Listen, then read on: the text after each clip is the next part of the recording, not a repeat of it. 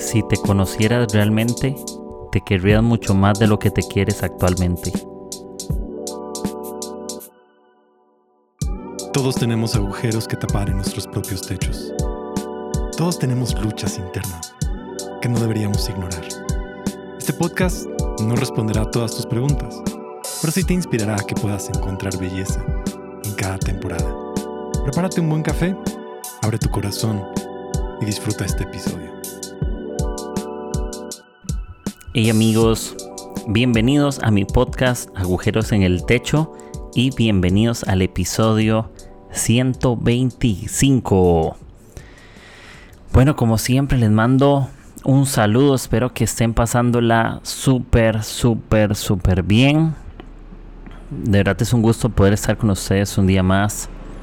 Aquí donde estoy grabando en este momento suenan los aviones cuando pasan por arriba, porque no sé, pasan súper cerca, entonces por si escuchan aviones, son efectos especiales que le puse a este episodio, por aquello. Em, estoy muy, estoy contento, siempre lo digo, estoy, estoy bien, estoy tranquilo. Gracias a cada persona que me está escuchando, que me echa al hombro, que me anima, que me escribe. Y siempre algo que, que está en mi corazón que quiero compartir con ustedes y no quiero guardármelo siempre tengo ideas, siempre estoy escuchando cosas, aprendiendo por ahí, experiencias y, y pues, pues vamos a empezar, ¿no? Este episodio 125. Yo creo que últimamente parece que el amor se ha vuelto un lujo. Porque aunque es gratis, es algo que no todos pueden vivir. Parece que el amor ahora se volvió fingido. Parece que el amor ahora es totalmente falso, ficticio y parece que amamos de una forma súper interesada. Parece que ahora el amor tiene que traer cosas a cambio. No, yo te amo, pero si tú me amas. Yo te ayudo si tú me ayudas. Yo te sirvo si tú me sirves. Si yo te ayudo, ¿qué me das? No. Parece que el amor es un lujo, el verdadero amor que no espera nada a cambio. Porque amar de verdad no necesita nada a cambio. Em, y siempre nos hemos hecho esta pregunta con respecto a la vida. Em, nos da miedo sacrificar o nos da miedo amar por temor a ser lastimados. Y también hacemos otra pregunta, por ejemplo, si Dios nos ama, ¿por qué hay niños en África con hambre? ¿O por qué mi abuela tiene cáncer terminal? ¿O por qué mi tía tiene esa enfermedad? ¿O por qué despidieron a mi, a mi hermana del trabajo? No sé. Todas esas preguntas. Y he estado pensando un poco en esto y es que el amor no viene a la vida, no, no, existe para que las dificultades se vayan de tu vida, sino que el amor te ayuda a luchar en medio de tus dificultades. No te las va a quitar, te va a ayudar a sobrellevarlas, te va a ayudar a cargar esas luchas y poder seguir adelante, porque cuando amas de verdad también tienes que estar dispuesto a sufrir por amor. El amor también todo lo sufre. Cuando tú amas, tienes que estar dispuesto a dejar las cosas por eso muchas veces cuando tú amas algo, vas a dar lo mejor de ti mismo. Dar lo mejor es no dar migajas ni sobras. Por ejemplo, cuando tú amas, tú perdonas, ¿no? Cuando tú amas, perdonar es olvidar. Técnicamente es como traigo recuerdos de honra, esto me dolió y me va a cuidar, todo bien, pero cuando tú perdonas, de verdad, es una forma de amarte a ti mismo, de autoamarte. Pero si tú perdonas a una persona pero te aferras a la ira y al sufrimiento, no amas de verdad, porque no puedes amar con ira. Porque el amor te transforma, el verdadero amor te transforma a algo correcto, algo bueno. El, buen amor no trae, no trae, no trae algo que te corta, no trae filo, un cuchillo, sino que el amor de verdad te ayuda a que puedas a tener más autocompasión contigo mismo y con otros, a ser mejor persona. Amar es estar dispuestos. Cuando tú amas, estás dispuesto a perseguir cosas o ese algo toda tu vida.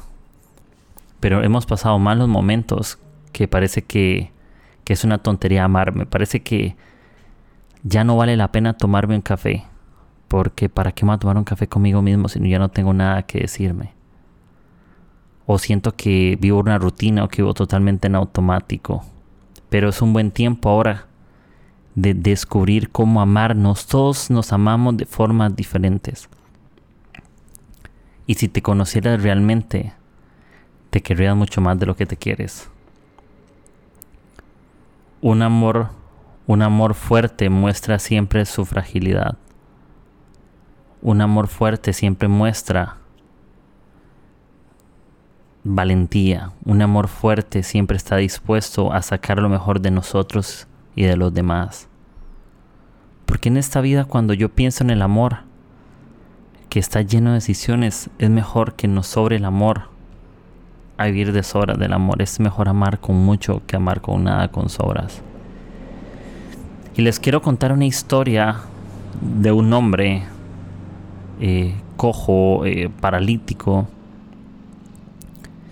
que se le ha olvidado amarse a sí mismo, que ha perdido la fe en sí mismo, que ha pensado que ya no había nada más para él que ya había llegado a su límite y que ya ha cumplido su propósito y que su propósito era sobrevivir, pero cuando el amor nos encuentra siempre nos saca de nuestra zona de confort y nos lleva a algo más. Y es la historia del paralítico de Bethesda.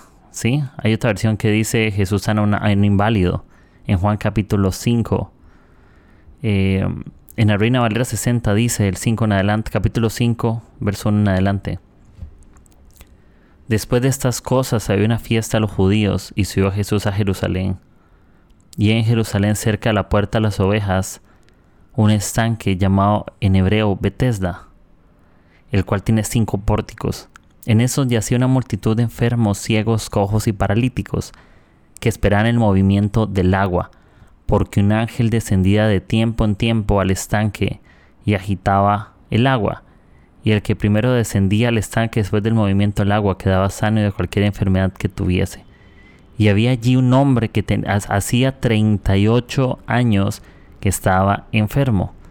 Cuando Jesús lo vio acostado y supo que llevaba mucho tiempo así, le dijo, ¿quieres ser sano? Señor, le respondió el enfermo, no tengo quien me meta en el estanque. Cuando se agita el agua y entre tanto que yo voy, otro desciende antes que yo. Jesús le dijo, levántate, toma tu lecho y anda. Y al instante que el hombre fue sanado, y tomó su lecho y anduvo. Y era día de reposo aquel día. Cuando yo leía esta historia había algo que, resaltaba en, mi corazón cuando, cuando leía ciertas frases. Por ejemplo, yo pensaba en la respuesta que daba el hombre cuando Jesús le decía como, hey, tú quieres, como tú quieres, ¿qué te parece? Y, dice, cuando Jesús lo ve y dice que él ya sabía que estaba así, ya Jesús sabía, Jesús lo sabe, y Jesús le está preguntando, ¿te gustaría recuperar la salud? Y la respuesta del hombre es que no puedo. Y mientras nosotros nos enfocamos en nuestras posibilidades el amor ve, el amor ve nuestras capacidades. Todos en esta vida tenemos gustos culposos. Unos les gusta el helado de maracuyá, a otros les gusta eh, algo salado, fettuccine y salsa blanca. Todos tenemos un gusto culposo, ir al parque de diversiones, ir a ver películas. Todos tenemos un, un gusto culposo. Pero este hombre tiene un gusto culposo de autosabotaje. Es un gusto que tenemos mucho. Cuando cosas buenas vienen a nuestra vida, nos autosaboteamos porque creemos que ya nuestra vida llegó al final y que es el límite.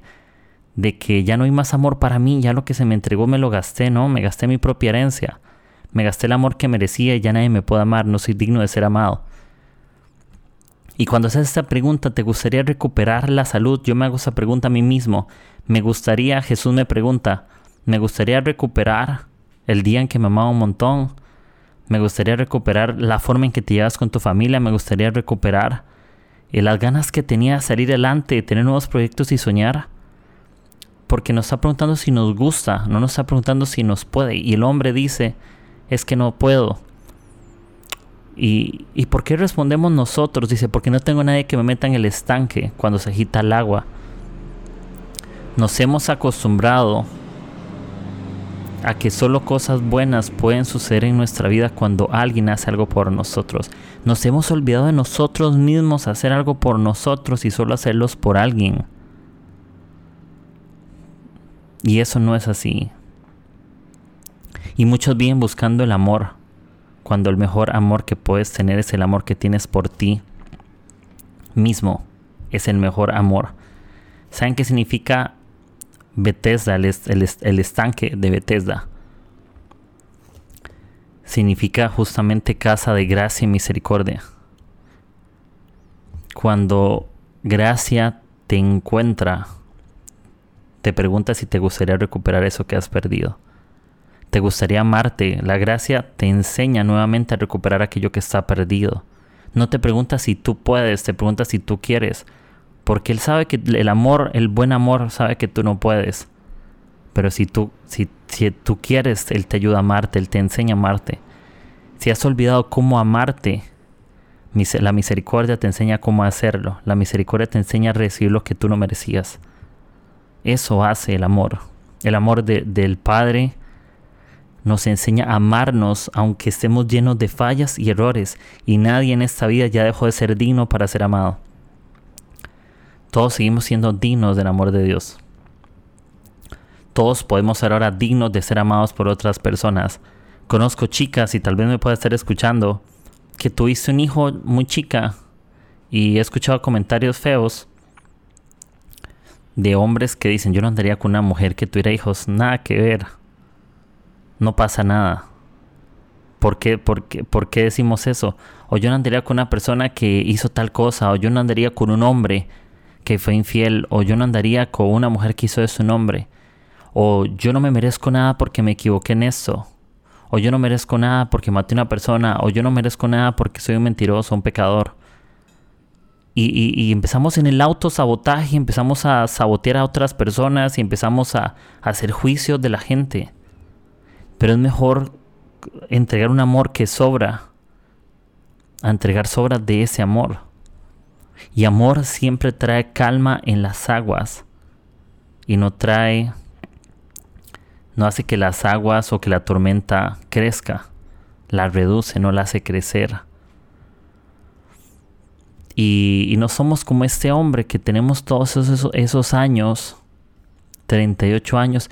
Él duró 38 años en el mismo estado porque creyó que no merecía ser amado por, por nadie ni por él mismo.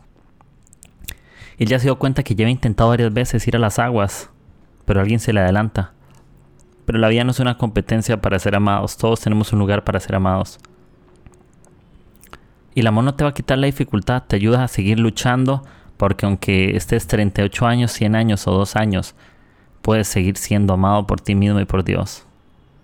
Siempre, siempre, siempre recordémosle a la gente que pueden ser amados de una forma increíble.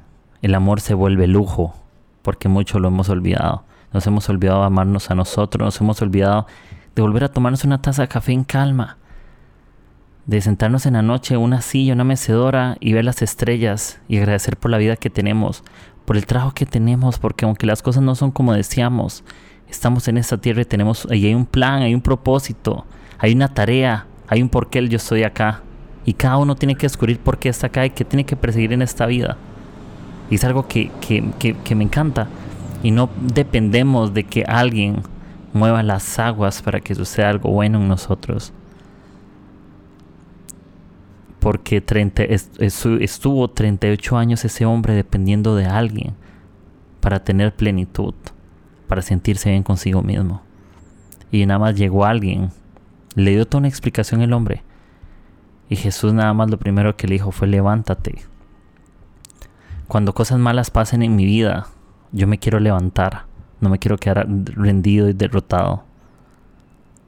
Quiero andar, quiero hacerlo, dice, y al instante el hombre fue sanado. No fue sanado solamente de su parte física. volvió a recuperar el amor que se había perdido, ese primer amor por Dios y por sí mismo. Y, me, y me fascina y me encanta porque porque cosas buenas pasan cuando nos, nos nos amamos. Cosas buenas pasan cuando cuando dejamos de autosabotearnos. Me encanta. Y, y de eso trata este episodio. Saca tiempo para ti mismo. Y si escuchas este episodio, cierra tus ojos y, y repítete.